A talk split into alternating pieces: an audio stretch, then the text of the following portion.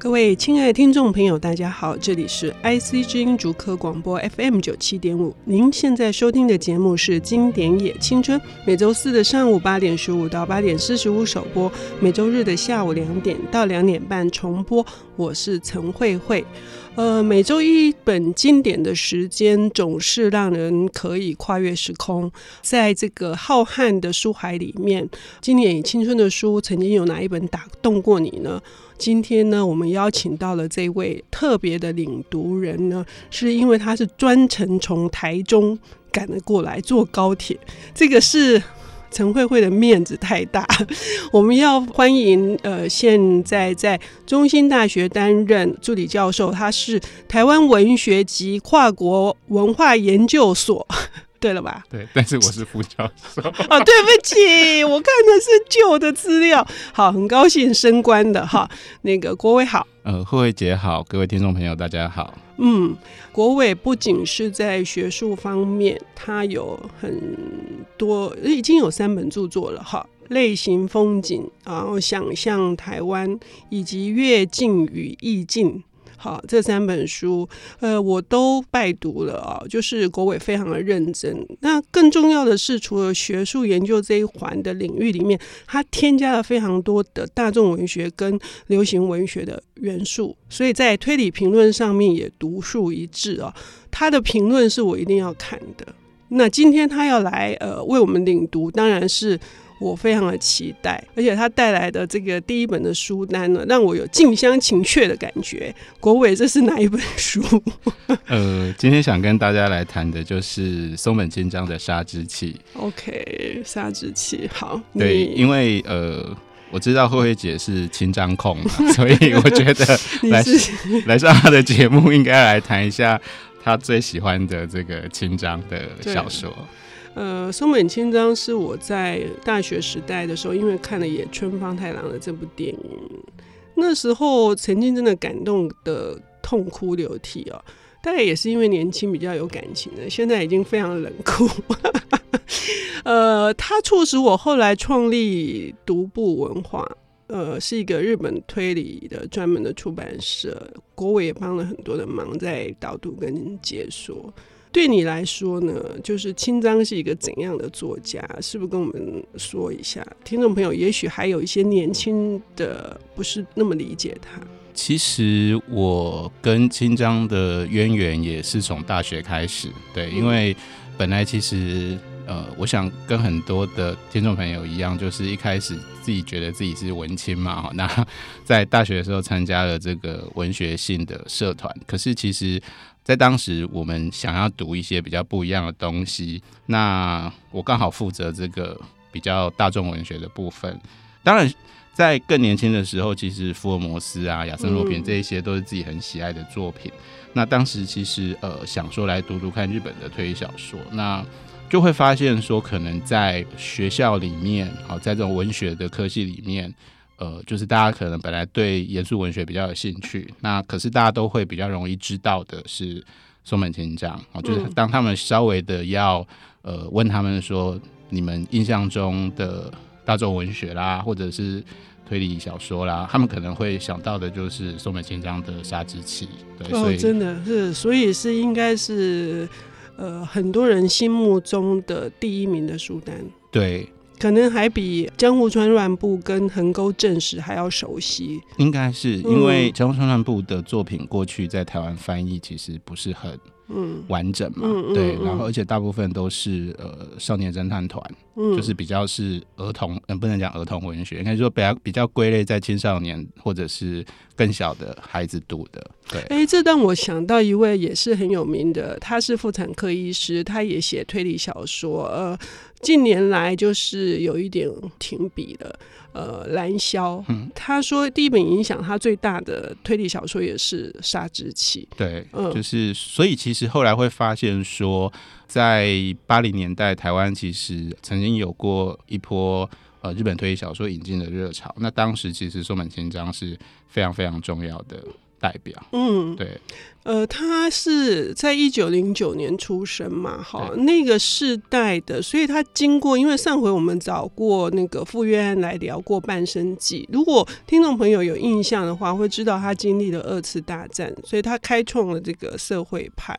所以国伟可不可以跟我们介绍一下所谓的社会派，然后松本清张在整个日本推理文学史上的一个贡献？其实当然，呃，日本的推小说的发展其实是可以呃上溯到呃十九世纪去了。那不过大概在一九二零年代的时候，因为江户川乱步的贡献，他奠定了所谓日本啊自己的推理小说风格。嗯、那不过在战争时期，其实因为他被当作是从西方来的这种呃敌性文学，敌人的敌敌性文学，所以其实有一段时间是禁绝的。那后来到了战后，其实呃整个推理小说又复苏。那一开始其实比较重要的，我想我们都知道，在呃整个评论或者是引导这个，就是说开始去连接推理作家，然后把大家聚集在一起。其实当然江户川乱步扮演很重要的角色。那另外一个就是刚刚慧慧姐提到的那个横沟正史。其实横沟正史在我们这个年纪的读者是比较有印象的，嗯、就是所谓的呃五六年级啦，因为。呃，因为金田一一的关系，对对对，因为金田一漫画的关系，对。OK，那呃，横沟正史当然其实就是维系了这个所谓以解谜为导向的哈，嗯、现在我们常常会听到的所谓的本格推理，对对对。那可是其实，在二三零年代，这个推小说其实大家都还在摸索或尝试的时候，其实那时候就有很多严肃文学作家，其实他们也写过推理小说，嗯、对，包括像。川端康成、武崎润一郎哈，其实蛮多人。芥川龙之介其实也写过，也尝试过。那所以其实对有些作家或有些读者来讲，他们就会呃认为说，推理小说其实也可以是比较严肃的或比较文学性的走向的作品。那当然，这个在整个二战前后其实比较难实现。不过到了一九五零年代，松本清张出现的时候，其实就从他这个特殊的人生经历里面，呃，找到了一种结合这个推理小说的这种解谜。然后，可是又有深刻的社会关怀，嗯，然后可以传达出呃某一些严肃文学其实也关心的哦这些人性啊，哈这些呃社会问题的一、嗯、一个方式，嗯，那后来大家是称他是所谓的社会派，嗯，那这本《杀之气》也是哦，它之所以会这样子如雷贯耳，而且影响了很多的世代，主要还是因为它不断的被这个影视化。我早期看的野村方太郎，可是后来还有呃连续剧，也是不仅是在台湾，就在日本的整个那个年轻人也非常的深入。对，其实根据现在可以看到资料，他其实至少影像过五次嘛，嗯、一次就是刚慧慧姐讲的这个电影，那其他四次都是电视。嗯，那包括就是像呃这个 TBS 啦、富士电视台啦、朝日啊。嗯其实他们都有过不同的呃影像的这个作品，这样。那可能现在的听众朋友比较容易看过的，就是两千零四年呃中居正广主演的这个版本。嗯。可是其实可能各位有听过的很有名的那个田村正和，他其实也演过杀杀之气的电视剧，这样。那在这个杀之气或者是松本清张的小说影像化，可能跟大部分的推理小说影像化最大的不同在于是。通常他的主角就是凶手，嗯，那他的卖点其实就是凶手，因为可能在松本清张的这种比较特殊的写作形式里面，其实凶手到底是谁，呃，其实并不是那么的呃禁忌，就是不能谈论的，好，那反而是其实。犯罪的动机，或者整个后面跟社会呃，或者是时代的关系，反而比较重要。所以像我们刚刚提到的这些鼎鼎大名的明星，通常他们都是出来扮演凶手的。对，OK，也就是刚刚国伟告诉我们说，松本清张他呃社会派推理小说主要是在揭发人性的阴暗面跟社会的弊病。但是《杀之气》这本书，它为什么会变成是一个经典？而且很显然的，接下来还是会被传颂。我们。我们要休息一下，等一下回来深入的来谈这本《杀之气》。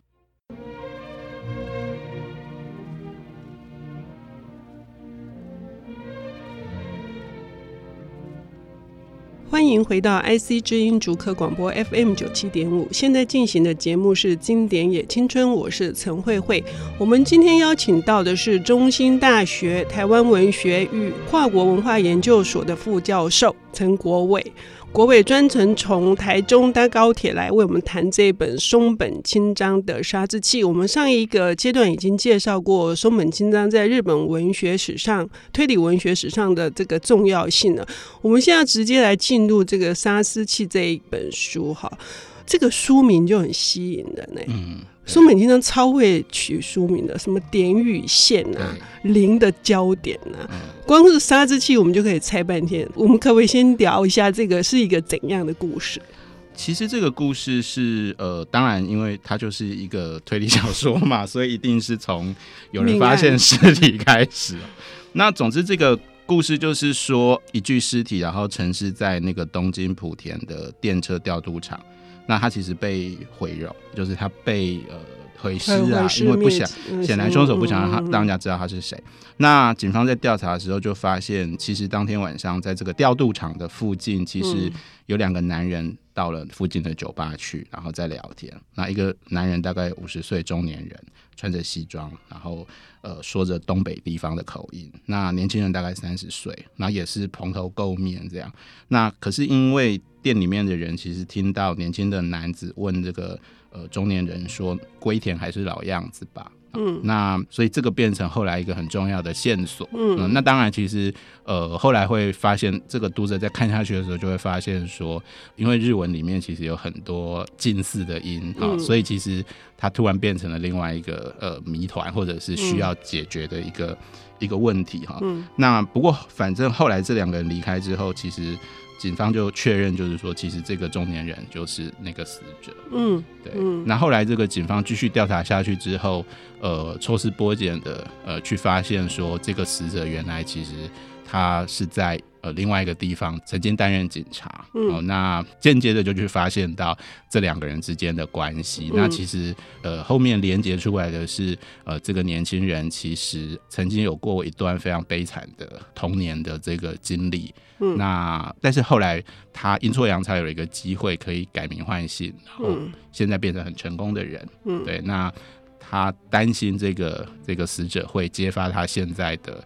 呃身份，并且告诉大家他的过去。那所以他在，所以你现在不能再讲下去。对对对，我讲了半天，其实读者还是不知道是哪一个人，那里面有很多人这样子。OK，也就是说，从一桩命案去追踪。然后，可是如果是单纯的是一个解谜，杀之气不会那样子的脍炙人口。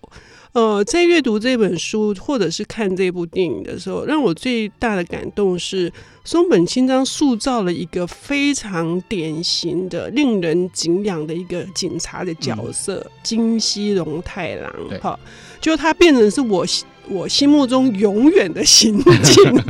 他是可以这么锲而不舍舍，因为刚刚说的那个龟田的线索，他真的就像点雨线里面的那个刑警，他也是踏遍了日本全国各地，只为了找出只要有一点点的线索，而且常常是穷忙白忙哎。嗯，你你你觉得这里面的这个这样子的塑造，对于呃，就是后面的关于推理小说，是不是也有很大的一个影响？呃，的确是。其实，在所谓本格推理小说里面，嗯、因为通常侦探才是小说的核心。嗯那通常侦探都是非常天才、非常厉害。嗯，嗯，那警方呢，总是会被形塑成是比较笨的，笨 然后碍事的，就像各位在福尔摩斯里看到那个样子。在金田一探案也是，也是。那可是，其实我认为清章其实给予了刑警这个形象一个非常重要的正面化哈，而且这个正面化是我自己是把它称作是所谓的用脚办案了，嗯，就是其实它是。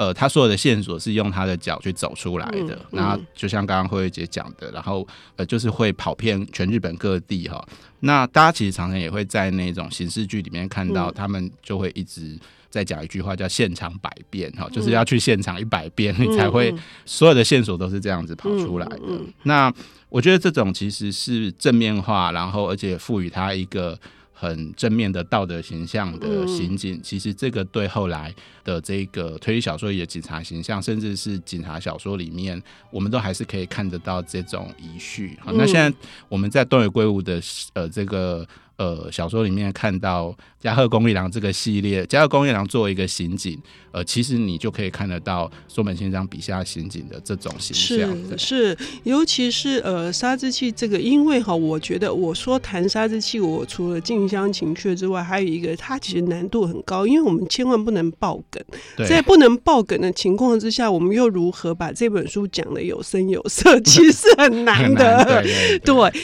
所以呢，刚刚我们已经讲到他。塑造了一个非常棒的一个刑警，影响了后世。然后另外一个我也关注到的是说，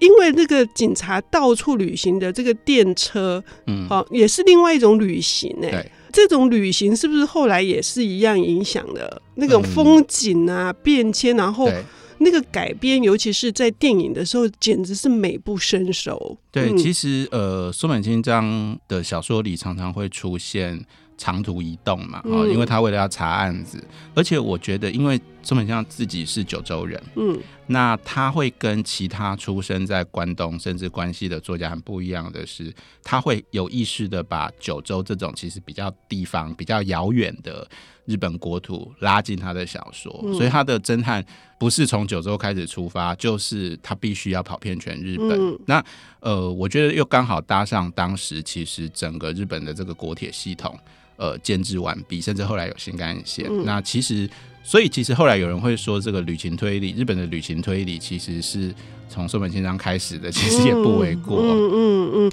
但是我们回到杀之气，就是说杀之气里面有有好几桩命案，对。然后这个命案的这个办案的手法也是非常的先端诶。就是不是犯案的，就是那个命案的那个呃，就是杀人的。对于那个时代的松本清张而言，我也觉得这一点他非常厉害。我我觉得其实他利用这个，不管是所谓的呃比较跟也许跟科学有关，或者是也许跟就是说当时的世人其实并不熟悉的这个犯罪方法。我会觉得，其实后面可能有更深刻的意涵，在于是他要把这种新的东西带进来，然后去讨论呃这种新的时代的来临，哦，然后跟日本的过去，嗯，因为我我我一直觉得松本清张小说里面的犯罪者，其实他常常面对到的一个